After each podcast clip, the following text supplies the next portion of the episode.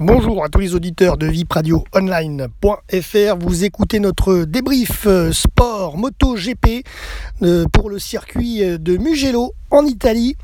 Alors, les résultats de cette course qui s'est tenue hier, dimanche 2 juin, avant course aux qualifications, Petrucci avait signé la pole position, suivi par Espargaro deuxième, Marquez troisième, Cartararo le français sixième et l'autre tricolore Zarco 20e seulement aux qualifications.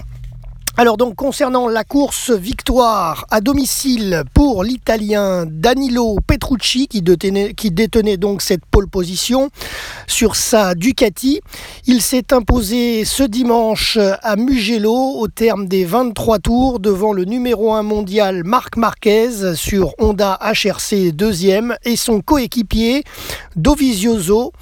Un autre Italien, lui aussi, bien entendu très connu, Valentino Rossi, lui, a par contre fait une chute qui l'a contraint à l'abandon.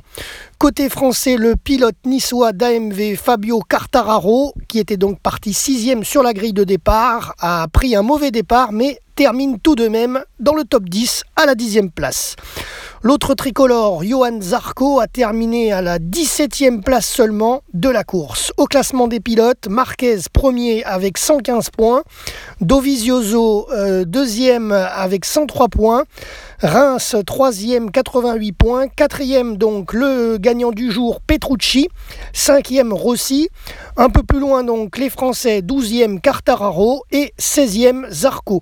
Prochain rendez-vous le 16 juin prochain pour le Grand Prix de En Espagne. RVPB, vipradioonline.fr